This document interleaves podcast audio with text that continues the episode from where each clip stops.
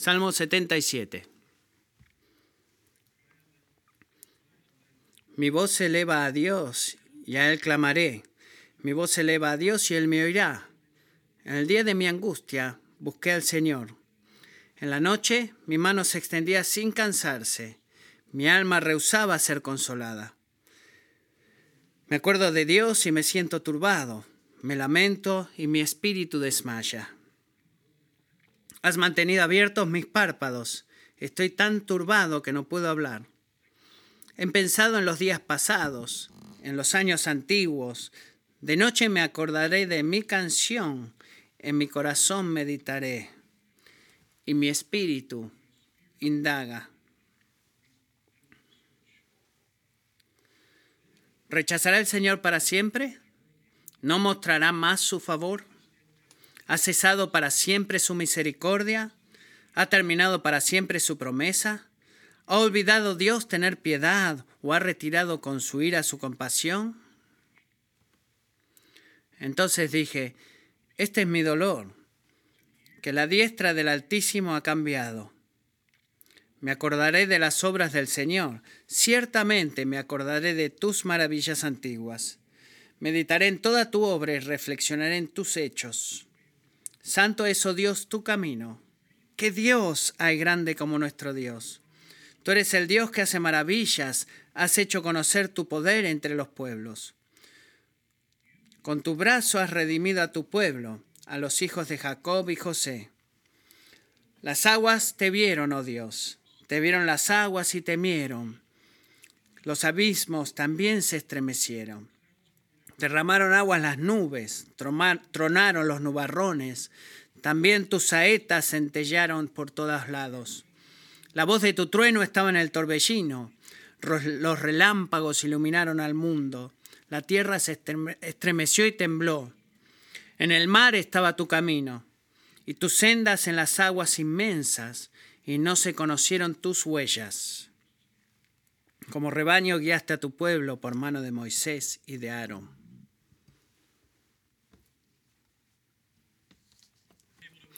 Si pueden abrir sus Biblias o si no lo han hecho ya, por favor, vayan al Salmo 77.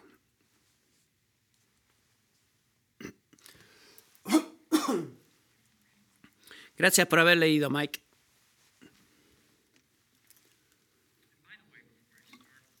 Antes de comenzar, eh, Bruce, eh, ¿tú estás aquí, por favor? ¿Dónde estás? Gracias por haber sido suficiente para decir, mi guitarra está desafinada y eso fue tan refrescante. No estamos performando aquí. Tú no lo haces, yo tampoco. Estamos acá para servir al Señor, así que gracias por haberlo hecho. Estoy tan agradecido por eso.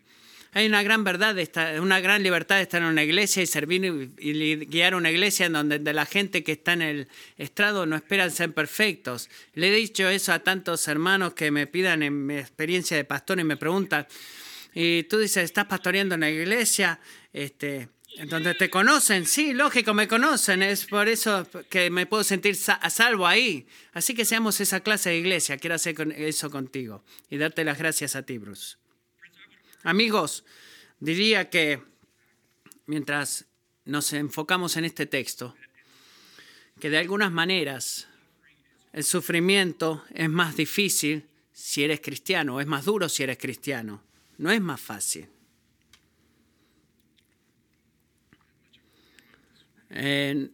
Vamos a, poner, a enfocarnos directo en el, sermón. El sufrimiento es más, es más duro si eres cristiano, no es más fácil. ¿Por qué digo eso? Digo eso por la razón, simple razón de que la forma en la que experimentamos a Dios como cristianos marca nuestras expectativas de Dios o forma nuestra expectativa de Dios. Así que ser cristiano significa ser qué? Un seguidor de Jesucristo, no un seguidor en el sentido de Twitter, donde tú solamente pones me gusta en alguna de sus ideas, sino que lo sigues en todo el sentido de la vida como oreante, donde tú sometes cada área de tu vida a la palabra de su boca. La palabra de Cristo, eh, la, la verdad del Evangelio y la implicación del Evangelio, y cada una de esas, el Evangelio gobierna cada punto de tu existencia, como criatura hecha imagen de tu Creador. Y seguir a Jesús en ese sentido de lo que la palabra dice, no como el sentido de una etiqueta en el auto, un sticker, es conocerlo a Jesús como el Hijo de Dios que nos salva. La Biblia nos enseña que todos nacimos en un estado de revelación, revelación espiritual, o rebelión, perdón, espiritual, que no merece nada más que el, juicio divino. Así que es un milagro y de misericordia. ¿No lo es? de que Dios mismo, en la persona de Jesús, haya muerto en la cruz por ti, cargando en su cuerpo la ira de Dios, liberándote y cargando tu pecado para que tú puedas ser librado del pecado y hecho libre para servir al Señor. Necesitamos un Salvador y Jesús es ese Salvador. Y cuando nos alejamos del pecado y confiamos en Jesús, no en nuestras buenas obras para salvarnos, experimentamos qué? El favor de Dios en Cristo, el amor de Dios en Cristo, la fidelidad de Dios en Cristo, la gracia de Dios en Cristo, la compasión de Dios en Cristo y en una forma radical. Todos los atributos divinos de Dios son hechos para son vistos claramente, perdón, en la persona y obra de Jesucristo. Y por eso, experimentado también por aquellos que eligen escogerlo a Él. Así que si no has hecho eso, amigo, si ya no has hecho eso de confiar en Cristo, toma esa elección el día de hoy, antes de que sea muy tarde. Ven a Cristo, sigue a Cristo. ¿Por qué? Hechos 4:12, porque en ningún otro hay salvación, porque no hay otro nombre bajo el cielo dado a los hombres en el cual podamos ser salvos. Si tú no conoces a Jesús, si tú no eres no estás siguiendo a Jesús, te exhorto en esta mañana, amiga, amigo, perdón, ven a Cristo. Ven a Cristo. Y si tú le estás siguiendo y lo has seguido y a través de la fe en Él tú estás experimentando el favor de Dios, la gracia de Dios, la misericordia de Dios, la compasión de Dios. Bueno, entonces simplemente voy a, observar lo que dijo Asaf, de que eso crea un dilema cuando se trata de nuestro sufrimiento. ¿Qué es eso? Si ese es quien es Dios, Dios de favor, amor, gracia, compasión, entonces, ¿por qué estoy sufriendo?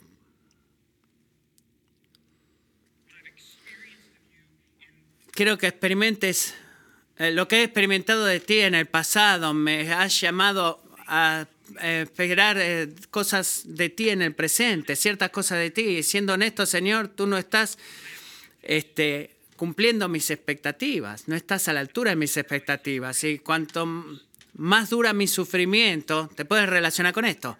Más me pregunto si tú verdaderamente eres todo lo que alguna vez creé y experimenté, creí, perdón, y experimenté de ti.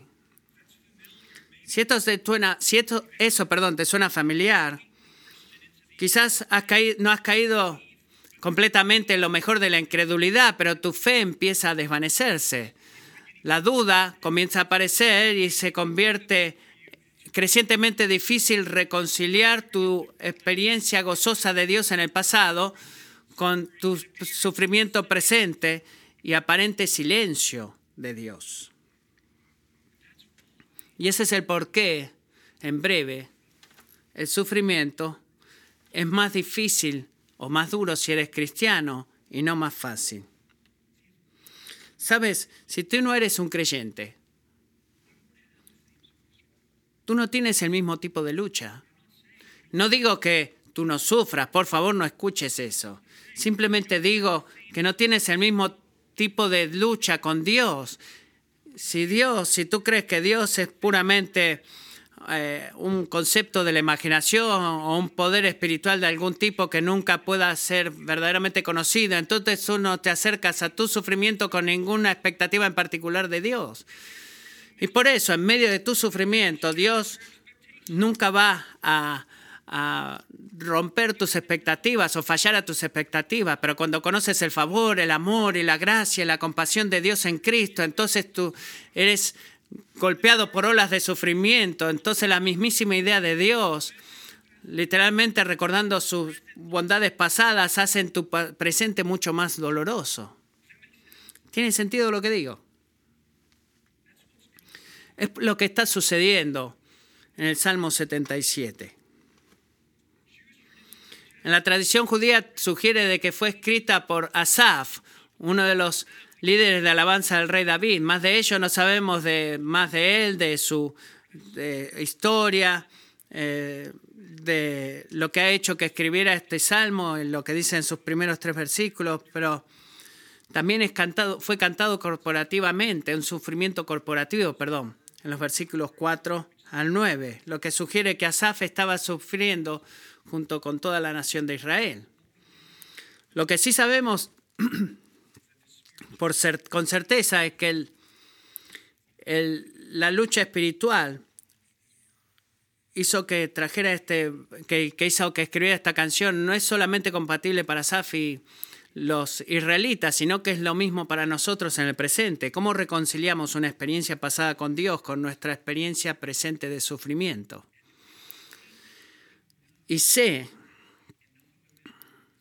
em, eh, conozco muchos hombres y mujeres acá en este cuarto que eh, se estarán haciendo esa misma pregunta, que han sufrido, para hacerse esa pregunta. Y es una pregunta real y una pregunta difícil. Alguien quizás vino a esta, este domingo a la, mañana haciéndose esa pregunta, diciendo, ¿cómo, ¿cómo funciona esto? ¿Cómo mi experiencia pasada de Dios se alinea con mi experiencia presente de sufrimiento? No, no parece encajar todo esto. Y típicamente me gusta comenzar al principio del servicio la gran idea de los puntos que apoyan esto, pero este día voy a tener eh, una aproximación un poco diferente de como lo hago todos los domingos. Así que permitamos que Asaf nos guíe en el entendimiento de dos cosas verdaderamente. La base de nuestro dolor y la fuente de su fe continua la base de nuestro dolor presente y la base de nuestra continua fe, y cómo estas dos cosas están más conectadas de lo que tú que verdaderamente piensas. Comencemos con la base de nuestro dolor y miremos los versículos 1 al 9. Miremos el versículos 1 y 2 conmigo en sus Biblias. En el versículo 1 dice, 1 y 2, Asaf derrama su, su alma en una forma la cual la encuentro que disturbia y provoca, porque toda su, frustración está completamente puesta. Es un hombre maduro, es un, es un hombre tipo el rey David, y él está llorando. Y su clamor no es en silencio, dice, clamo en voz alta, mi voz se eleva a Dios. Y, dice de vuelta, mi voz se eleva a Dios. Y lo dijo, porque eso me provoca, porque esa frase que dice, mi voz se eleva a Dios, porque hay mucha sabiduría en esa frase. Hay una gran cantidad de sabiduría. Dos cosas. Noten primeramente que él está clamando o llorando. Él no está trayendo una, una, petición política. Se dan cuenta que el tipo de oraciones que están hechas en la Biblia la, generalmente no están pulidas, no son pensadas. Eh, lo que no se están ejercitando de forma diplomática. Eh, es todo menos eso, una, una, oración en la Biblia. Él está derramando su corazón quebrantado, todo su sufrimiento, toda su frustración, sus dudas y preguntas. Él no está tomando eh, su sufrimiento emocional y, y guardarlo en un ropero mental, porque la vida es difícil y, el ignorar estos sufrimientos lo suficiente como para que las distracciones de este día y las ocupaciones un día haga que desaparezcan. No, él está siendo honesto, él está siendo humilde. Él no trata de esconder sus sentimientos de sí mismo o de otras personas en el nombre de mantener su postura como hombre. Él está clamando, él está llorando. No está solamente llorando en voz alta a sí mismo, eh, o para que lo escuche otra gente, sino que él está clamando en voz alta a Dios, está clamando a Dios. Eh, ¿Qué nos dice? Este no es un ejercicio de reconocimiento, él no está tratando de estar en contacto con sus sentimientos o dándole a sí mismo el sentido de buscar ayuda, sino que está hablando a Dios, está clamando a Dios, Él está derramando todo su sufrimiento, todas sus, sus dudas, sus preguntas a la persona viva de su Creador, que es su Creador. El primer movimiento hacia la sanidad de nuestro sufrimiento es, sin lugar a dudas, clamar a Dios. Ese es el primer movimiento a la sanidad. El versículo 2 lo define tan bien. No se pasen tan rápido en este versículo. Dice, en el día de mi angustia, ¿qué? Miren lo que dice. Busqué al Señor. En el día de mi angustia busqué al Señor. ¿Estás haciendo eso? ¿Estás haciendo eso ahora mismo? Ya sea que tu día de tu día se sienta pequeño, eh, ¿estás buscando al Señor o estás buscando algo más? O a alguien más. Incluso algo bueno. Eh, amigos que te simpatizan o un regalo que puedan salvarte, pero no pueden. Los placeres sexuales se sienten bien, pero no pueden sanarte.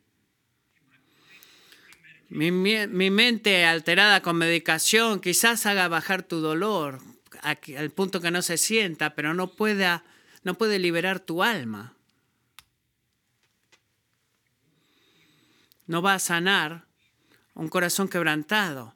Amigo, en el día de sufrimiento hay una sola cosa que hacer y es buscar al Señor.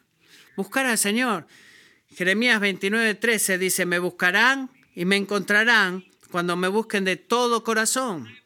Me dejaré hallar de ustedes, declara el Señor. Esa es una promesa para ti, amigo. Buscas al Señor con todo tu corazón y lo vas a encontrar.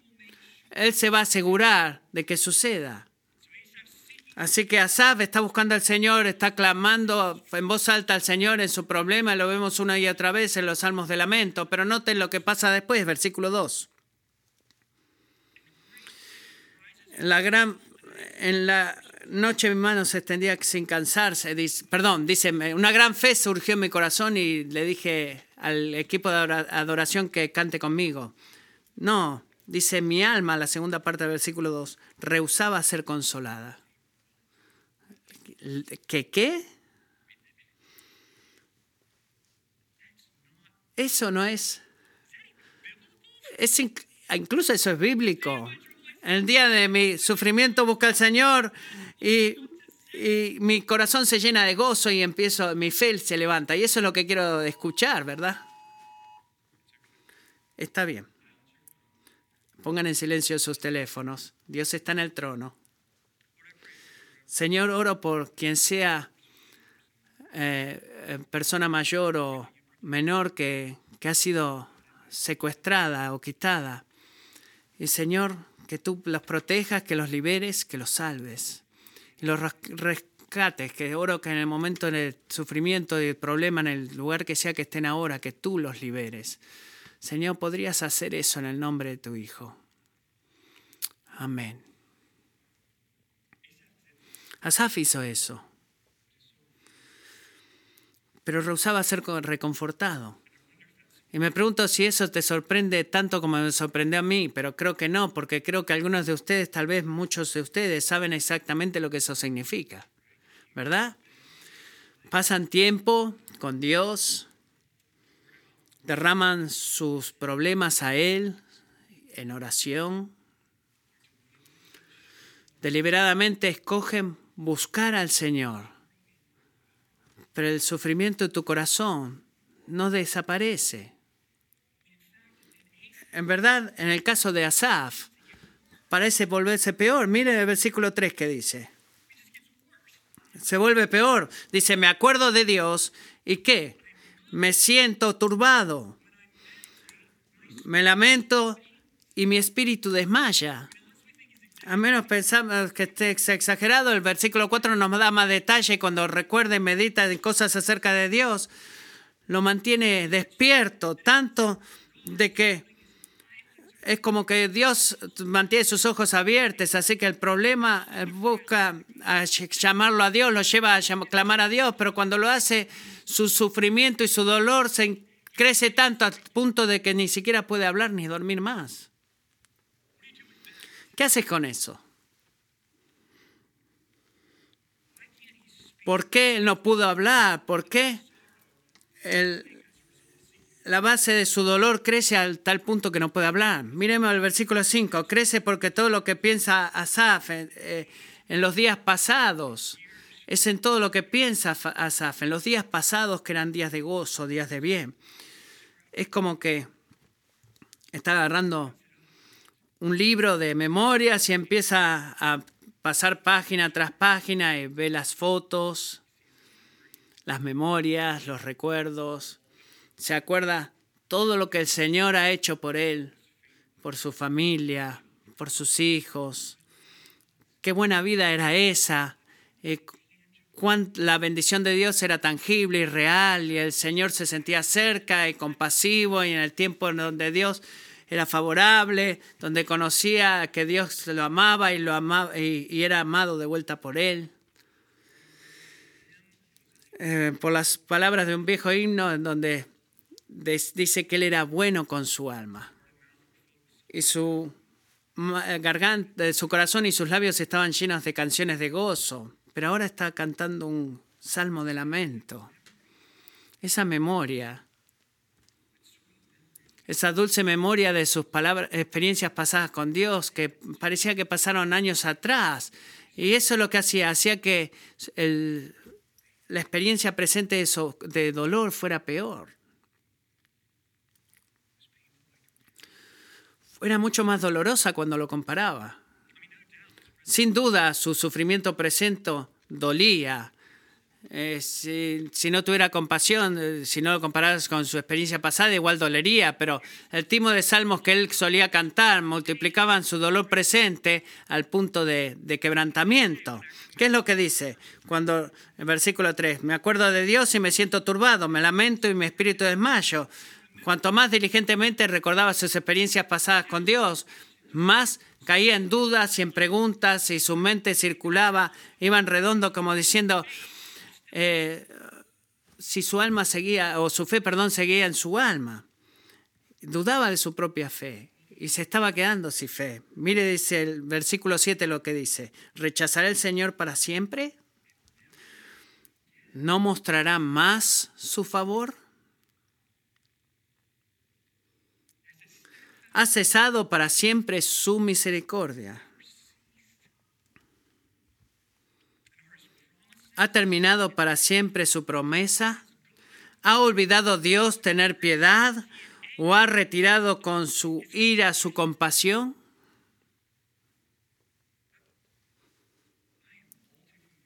Estoy muy familiarizado con estas preguntas. Y creo que muchos de ustedes también. El tipo de cosas que pensamos, pero no están hablando en voz alta. ¿Por qué? Porque se sienten o se escuchan escandalosas. Estas no las hablas en voz alta. Te aterra, pensar incluso hablar estas palabras y que estas palabras se convirtieran en verdad. Y el semblante de tu rostro se convertiría en algo como el rostro de una persona incrédula. Tratas tal vez de luchar con estas dudas, tratas de mantenerlas amarradas, eh, manteniéndote ocupado, pero rechazan irse de tu mente, tratas de, cuanto más tratas de encerrarlas dentro de tu mente, es como una, una inundación que viene a través de las paredes de tu, de tu fe y, y empieza a abrir grietas en las paredes de tu fe. No la puedes contener esa agua de duda. Amigos, si te puedes relacionar con esto, por favor escucha esto. Cuando Asaf estaba haciendo los versículos 7 al 9, no estaba mal lo que él hizo ahí. No estuvo mal. Fue excesivamente humano, excesivamente sabio y excesivamente glorificante para Dios. Lo glorificaba a Dios. Se llama la ola del lamento. Y en última instancia es un acto de fe. Es un acto de fe. Escuchen esto, piensen en esto. ¿Cómo la incredulidad va a reescribir versículos 7 al 9. Bueno, la incredulidad va a declarar que el Señor no es favorable, no es un Dios de amor infinito, ni tampoco va a cumplir sus promesas. Él no es lleno de gracia y ciertamente no es compasivo. Es lo que la incredulidad va a decir. Así que, ¿qué es lo que la fe dice? La fe dice, Señor, sé que, que tú eres un Dios que muestra favor a tu pueblo, pero no lo puedo ver. No lo siento. ¿Dónde estás? Señor, te conozco como un Dios de amor infinito, pero no lo puedo ver, no lo siento. ¿Dónde estás? Sé que eres un Dios que mantiene tus promesas, pero no lo veo, no lo siento. ¿Dónde estás? Te conozco como un Dios que eres compasivo y lleno de gracia, pero no lo veo. No lo siento. ¿Dónde, dónde en el mundo estás? Es la presencia de la fe lo que nos da, de, que se levanta para y que trae preguntas como esta. ¿Por qué? Porque cada uno de nosotros, eh, aunque no creas, ah, cuando crees algo, incluso en parte acerca del carácter de Dios, la respuesta implícita a todas estas preguntas es un enfático no. No, así que cuando un nivel, Asaf sabe que el amor infinito de Dios, por definición, puede desaparecer. No, él sabe que Él es un Dios fiel por definición, no puede quebrar sus promesas. Un Dios lleno de gracia por declaración, lleno de gracia, un Dios compasivo, que la compasión del Señor no falla, simplemente no la ve, no la siente, y por eso lucha. Así como yo también. Y así como tú también. Pero no, no te pases tan rápidamente en ese lamento. Porque hay gracia para ti en medio de tu sufrimiento. Porque si Asaf no hubiera tenido algún tipo de, de fe en el Señor no hubiera luchado para nada con estas preguntas. Las preguntas de la fe que luchan con la duda van a ser reemplazadas por la conclusión y la incredulidad que, que rechaza al Señor. Así que piensa en esto. El lamento bíblico rechaza la escalera de la negación y la incredulidad de negarnos, de, no hacer las preguntas de la fe. Así que esto prueba de que tenemos a Dios y confiamos en su palabra. Y es tan importante, amigos. Es, es en su sufrimiento. En su sufrimiento tú rechazas hacerle estas preguntas a Dios. Y estás rechazando relacionarte con Dios como persona y tú te has cortado a ti mismo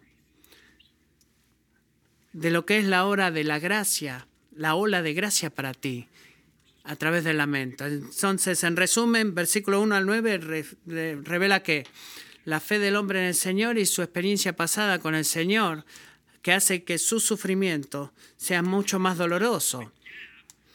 Y la brecha entre el Dios, la experiencia de Dios en el pasado y la experiencia de Dios con el presente nos llama a clamar diciendo, Señor, has dejado de ser ese tipo de Dios para mí. Así que la base de nuestro dolor es real y es profunda, pero miren lo que dice el versículo 10. Algo sucedió aquí que es increíble. Y escuchen esto antes de pensar, bueno, me va a decir por qué debo sentirme bien. Pero vamos a ver en la segunda parte del Salmo que no quita ninguna, nada de su dolor, pero fortalece la, fe de Asaf. Y eso es lo bueno. Y esa es la diferencia. Miremos versículos 10 al 12. Entonces dije, Asaf dijo, este es mi dolor. Voy a apelar, eh, voy me acordaré de las obras del Señor, ciertamente me acordaré de tus maravillas antiguas. Meditaré en toda tu obra y reflexionaré en tus hechos. Y es aquí, Señor, eh, amigo, donde descubrimos la fuente sorprendente de su fe. La fuente sorprendente de su fe, versículos 10 al 20. Así que piensen cuidadosamente conmigo. ¿Qué es lo que se levanta en el momento de este lamento, eh, lamento agonizante? eh, y la lucha que había en los versículos 7 al 9 con la duda, versículos 5 y 6, recordar la diferencia entre la brecha de lo que Dios hizo en el pasado y lo que parece estar haciendo o no en el presente. Así que esta es la pregunta. ¿Qué está por suceder? ¿Qué está por levantarse a las expresiones valientes de fe de los versículos 13 al 15? Bueno, los versículos 11 y 12, recordar lo que Dios hizo en el pasado. Así que miren esto. En otras palabras, las, obras pasadas del, Señor que intensifican el, sufrimiento son las mismas obras del Señor, que, eh, que, de Dios, perdón, que fortalece la fe. ¿Tiene sentido lo que digo? Las obras pasadas de Dios que en contraste intensifican el dolor y el sufrimiento son las mismas obras de Dios que Dios usa para fortalecer su fe en ti. O tu fe en Él, perdón. Así que piénsalo de esta forma. Porque solemos pensar aquí que la brecha entre la realidad del pasado y la realidad del presente era real. ¿Qué tiene eso que ver con la brecha? Lamenta con el sufrimiento de forma correcta, pero nada, algo de eso también era real, que la innegable realidad del pasado. Y sé que esto lo pasa no solamente en forma individual, sino en forma corporativa. Versículos 11 y 12. Los días del Señor, las maravillas, la obra del Señor, versículo 11, y sus maravillas, versículo 12, no van a ser limitadas al resto del Salmo para la experiencia individual de Asaf en su tiempo, en su vida. Versículos 13 al 20 va a ir incluso, incluso más lejos, siglo tras siglo en el pasado, a la fidelidad de Dios en el pueblo, con el pueblo de Israel, viendo principalmente en la salvación de su éxodo de Egipto. Amigos, no debemos permitir que la brecha, una brecha entre lo que sabemos, perdón, la brecha entre lo que sabemos que hizo Dios en el pasado y lo que sentimos que Dios haga en el presente, que nos mantenga o nos priven de poder recordar y meditar en el pasado. No hagas eso y este es el motivo. Este es el porqué. Si no escucha más nada en esta mañana que esto en esta mañana, por favor escúchalo.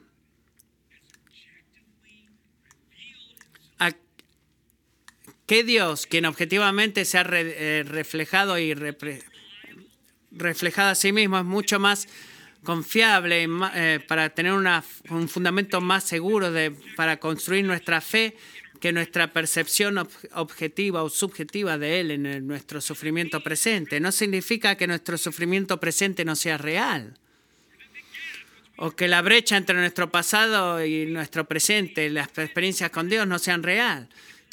Pero el tipo de fe que permanece hasta el fin no está edificado en un banco de arena de percepción humana, sino que está eh, construida en la roca eterna de, la seguridad de Dios. Así que no podemos destruir, Dios mío, no podemos este, dejar que la actividad pasada eh, de Dios y nuestros sufrimientos o nuestros conceptos del sufrimiento hagan que nosotros tengamos la idea equivocada de Dios. Debemos dejar que Dios, a través de las páginas de su palabra, nos haga ver verdaderamente la clase de Dios que es. Y es por eso que Asaf va a ir en el tiempo a la historia y va a revisar la historia de forma histórica, no histérica. Así que sigámoslo, a ver. Él em, empieza a ver en su Biblia cómo era la Biblia de Asaf. Los primeros cinco libros del Antiguo Testamento, el Pentateuco. No había otras cosas en ese momento, pero está meditando en eso. Y él está agarrando su Biblia. ¿Y qué va a concluir después de ver su Biblia? Miren lo que dice el versículo 13.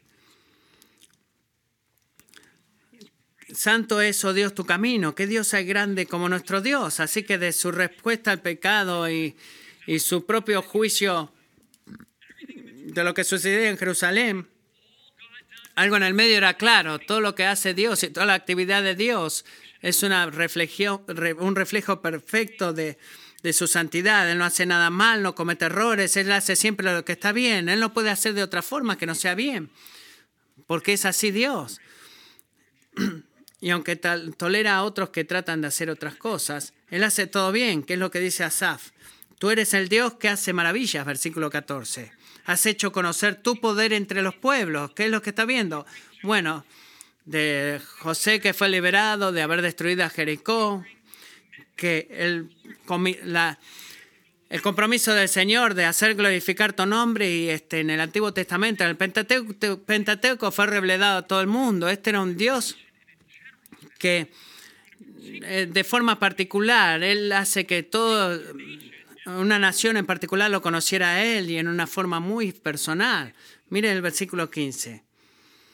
Dice, con tu brazo has redimido a tu pueblo, a los hijos de Jacob y de José. Y Asaf quizás no pudo haber visto un acto más grande de redención, un ejemplo más grande de la obra salvadora de Dios a, favor del pueblo de Dios que en Éxodos. Está contado en toda la Biblia como un, tipo, un caso de estudio del poder de Dios para salvar. Miren lo que dice el versículo 14, que quizás estén familiarizados con lo que pasó. Los israelitas estén atrapados entre el mal muerto y las, eh, las, el ejército de Egipto. Miren el versículo, lo que dice Éxodo 14, 21, 29. Moisés extendió su mano sobre el mar y el Señor, por medio de un fuerte viento este, del este que sopló toda la noche, hizo que el mar se retirara y cambió el mar en tierra seca. Así quedaron divididas las aguas. Los israelitas entraron por el medio del mar en seco y las aguas le eran como un muro a su derecha y a su izquierda. Entonces los egipcios reanudaron la persecución y entraron ellos en medio del mar todos los caballos de Faraón, sus carros y sus jinetes. En el versículo 26, entonces el Señor dijo a Moisés, extiende tu mano sobre el mar para que las aguas vuelvan sobre los egipcios, sobre sus carros y su caballería. Y Moisés extendió su mano sobre el mar, y al amanecer el mar regresó a su estado normal. Y los egipcios al huir se encontraban con él. Así derribó el Señor a los egipcios en medio del mar.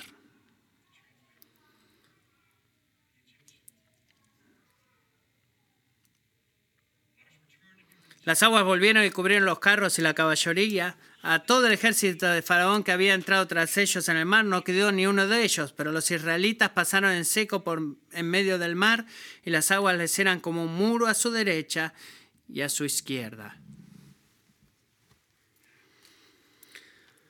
Eso fue un milagro. Es un milagro. En el versículo 16 al 18 del Salmo 77, Asaf celebra y recuerda el, pavor que Dios, el poder que Dios demostró en ese día en particular y el poder de Dios sobre las fuerzas de la naturaleza. ¿Qué dice el versículo 16? Las aguas te vieron, oh Dios, te vieron las aguas y temieron. Los abismos también se estremecieron. No sé ustedes, pero cuando me acerco al océano yo tiemblo. Yo tiemblo profundamente. Y debemos recordar aquí para el mundo natural, el, ¿qué era ver eso? El, océano era un símbolo de caos y destrucción, pero en ese día, para Israel, no fue solamente fue un símbolo, sino que fue la realidad. El mar rojo estaba ahí y, no, era una pared increíble y estaba presionando a los israelitas a volver a la vida de esclavitud y sufrimiento. Toda la esperanza de liberación humana, dice, estaba el mar rojo de un lado este, el ejército egipcio del otro lado y tú con tus hijos en el medio. ¿Qué vas a hacer? ¿Y qué hizo Dios? Versículo 19, Salmo 77. ¿Qué hizo Dios? No lean esto rápidamente. Amigos, Él hizo un camino donde no había un camino.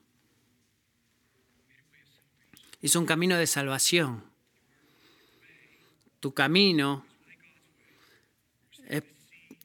fue el camino de Dios a través de este mar y, va a pasar y tus sendas en las aguas inmensas si no se conocieron tus huellas. Dice, en el mar entraba tu camino y tus sendas en las aguas inmensas si no se conocieron tus huellas. Piensa en eso. No fue el camino de Moisés, no fue el camino de Israel, sino que fue el camino de Dios. ¿Por qué? Porque la salvación le pertenece al Señor, no al hombre. Israel no podría salvarse a sí mismo ni tenía las herramientas. ¿Por qué? Porque Dios lo hizo, porque Dios es un Dios redentor. Él es quien es. Hermanos, hermanas, cuando el Señor, lo que Él ha hecho por nosotros a través de la persona y obra de su Hijo, no es, más, no es diferente a eso, no tiene diferencia con eso. En verdad, la gran salvación que Israel experimentó en, en medio del sufrimiento, ¿cuál fue? Fue un tipo de prueba de una salvación mucho más grande que Dios traería otro día eh, más adelante en el tiempo, miles de años en el futuro. Así que para, en ese momento Él no hizo un camino a través del océano.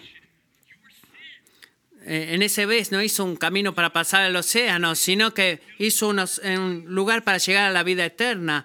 Y sus pisadas, las de Jesús, no eran más invisibles, sino que eran visibles. Dejaron un camino de sangre que dirigía y nos llevaba hasta la cruz, no fueron escondidos esas huellas, sino que fueron vistas. Y en ese día, Jesucristo, la obra de Jesucristo, o hizo el, el milagro más grande de salvación que el mundo alguna vez haya experimentado. Jamás experimentó un milagro así de salvación. Dios murió en ese día. Dios murió para que tú no tuvieras que hacerlo. Él cobró, tomó tu pecado, llevó tus sufrimientos, sufrió, eh, perdón, triunfó sobre el poder de la muerte para que el sufrimiento no tuviera la última palabra en tu vida. Él probó en ese día, amigos, ser un gran, un buen pastor, así que como Moisés y Aarón guiaron al pueblo de Israel fuera de la esclavitud en Egipto a la tierra prometida, Jesucristo, incluso de forma mayor, Él nos ha liberado del pecado y nos ha traído para el cielo es una redención mucho más grande. Así que recordando el Éxodo, que él le hizo a Asaf, fortaleció su confianza de que el Dios que le liberó a sus antepasados en su sufrimiento podía ser confiado para liberarlo a él en su sufrimiento. Y hermanos, hermanas, quiero simplemente apuntarles en esta mañana que tenemos una memoria mucho más grande que Egipto nosotros para recordar una ancla mucho más grande para el alma, una prueba de retorno y que garantiza nuestra percepción presente de que aquellos que esperan al Señor, como dice el Salmo 25, jamás serán avergonzados. Vamos a mirar a Cristo en nuestro sufrimiento y recordar el Evangelio en nuestro sufrimiento y vamos a rechazar dejar de confiar en Cristo hasta el día que Él venga. 1 Pedro 1, versículo 3, bendito sea el Dios y Padre de nuestro Señor Jesucristo quien según su gran misericordia nos ha hecho nacer de nuevo a una esperanza viva mediante la resurrección de Jesucristo de entre los muertos, para obtener una herencia incorruptible, inmaculada y que no se marchitará, reservada en los cielos para ustedes. Mediante la fe ustedes son protegidos por el poder de Dios para la salvación que está preparada para ser revelada en el último tiempo, en lo cual ustedes se regocijan grandemente aunque ahora, por un poco de tiempo, si es necesario, sean afligidos con diversas pruebas, para que la prueba de la fe de ustedes, más preciosa que el oro que perece, aunque probado por fuego, sea hallada que resulta en alabanza, gloria y honor en la revelación de Jesucristo. Amigos, tú recuerdas eso en tu sufrimiento. Tú no te olvidas de eso. Eso te va a llevar a la casa, todo el camino a casa. Así que recuerda esto, si escuchaste esto, eh, escucha esto, no confiamos en Dios debido a nuestra percepción subjetiva de su actividad salvadora en medio de nuestro sufrimiento presente. Confiamos en Dios por lo que Él, por su, lo que Él revela objetivamente acerca de su eh, actividad salvadora en la obra personal de Jesucristo. Y es a través del recordar y meditar en la fidelidad de Dios a nosotros, en Jesucristo, que podemos encontrar fuerza para confiar en Él incluso en situaciones donde no entendemos. amo lo que Os Guinness nos dice, estos pensamientos y así vamos a ir terminando. Escuchen cuidadosamente. Los cristianos no dicen a Dios, no te entiendo para nada, pero eh, Dios, no te entiendo para nada, pero de todos modos confío en ti. Más bien decimos, no te entiendo en esta situación, pero entiendo por qué de todos modos confío en ti. Por lo tanto, puedo confiar en que tú entiendes, aunque yo no lo haga. Si no sabemos el por qué confiamos en Dios desde el principio, entonces siempre necesitaremos saber exactamente qué hace Dios para confiar en Él. Si no comprendemos esto, es posible que no podamos seguir confiando en Él, ya que cualquier cosa que no entendamos puede contar de forma decisiva en contra de lo que podemos confiar. Si por otro lado sabemos por qué confiamos en Dios, podremos confiar en Él en situaciones en las que no entendemos lo que Él está haciendo. Así que, ¿por qué en última instancia confiamos en Dios en medio de nuestro sufrimiento? Bueno, confiamos en Dios, como resumen, iglesia, porque Él nos ha redimido. Esa es la respuesta. No de la esclavitud en Egipto, sino de la esclavitud del pecado. Y si esa no es una buena razón para confiar en Dios, tu amigo y yo tenemos mucho más. Así que la belleza del Salmo 77 es que el mismo, la misma base del sufrimiento de, de, Asaf se convirtió en la fuente de su fe también. Y no, hay tiempos en los cuales, recordando nuestras experiencias pasadas, de la bondad de Dios en el pasado, hace que nuestro sufrimiento presente sea mucho más doloroso. Y por favor, escuchen esto. Eso no va a hacer que termine ese gran sufrimiento con estos actos de recordar sino que nos va a guiar a tener una fe mucho más grande. Y ese es el punto. Debido a la revelación de Dios en el pasado, más que nada en el Evangelio en el cual nuestra fe se fortalece. Así que piénsala de esta forma. La forma del lamento lleva a la base de nuestro dolor y la convierte en la fuente de nuestra fe. Ese es el punto. Esa es la gran idea. lo ahorré para el final la, tiempo, la, forma del lamento hace que, que la base de nuestro dolor, que tiene contraste en nuestro pasado, en nuestro presente, recordando el pasado, hace que se convierta en la, fuente, de nuestra fe. Perdón. Así que mi última enseñanza para ustedes es muy simple. Abracen el doloroso placer del, lamente, del lamento. Recuerden su palabra, mediten en sus maravillosas grandezas y principalmente en Cristo. Y la forma de hacerlo es simplemente haciendo esto, abriendo sus Biblias. Es muy simple. Abran sus Biblias, léanlas.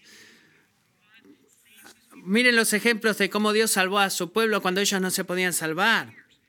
Díganle a Dios incluso a través de lágrimas qué tan grande es la brecha entre la experiencia pasada y la experiencia presente. Y mientras lamentan y derraman, Dios a través de su palabra esperen que Él les va a revelar lo que ustedes necesitan saber para que la base de su dolor se convierta en la fuente de vuestra fe. ¿Por qué? por lo que dice Romanos 15:4, porque todo lo que fue escrito en tiempos pasados para nuestra enseñanza se escribió a fin de que por medio de la paciencia y del consuelo de las escrituras tengamos esperanza. Oremos.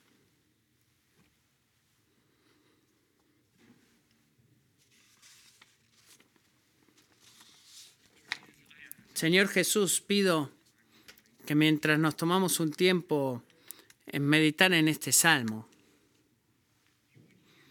que tú uses memorias del pasado en nuestras vidas, en las vidas de tu pueblo. Particularmente cuando leemos de tu actividad salvadora a través de Cristo, tu palabra y todo lo que tú nos has prometido en Jesús. Oro que esas mismas memorias que para una algunas, algunos de nosotros hace el presente tan doloroso, que seamos que sea eso transformado por el poder de tu espíritu en la fuente de nuestra fe. Rey Jesús, solamente tú puedes tomar el sufrimiento y hacerlo que sea la fuente de la fe. Y tú eres bueno para eso. A, a menudo ve que, se ve como que haces eso mucho más lento de lo que yo quiero pero tú eres fiel en hacerlo. Así que oro, Señor, mientras cantamos a ti eh, acerca de cosas que tienen sentido y cosas que no tienen sentido. Que tú enfoques nuestra mirada al pasado, a tus huellas caminando al Calvario y que tú has tomado y has perdonado nuestros corazones y nos has alineado y traído a ti. Amén.